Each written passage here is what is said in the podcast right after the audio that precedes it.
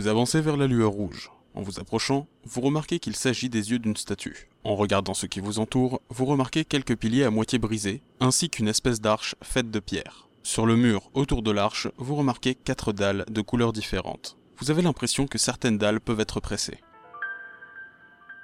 Vous venez de trouver un indice. À partir de maintenant, si vous jouez avec une feuille, vous pouvez noter qu'il y a quatre portails. Que voulez-vous faire?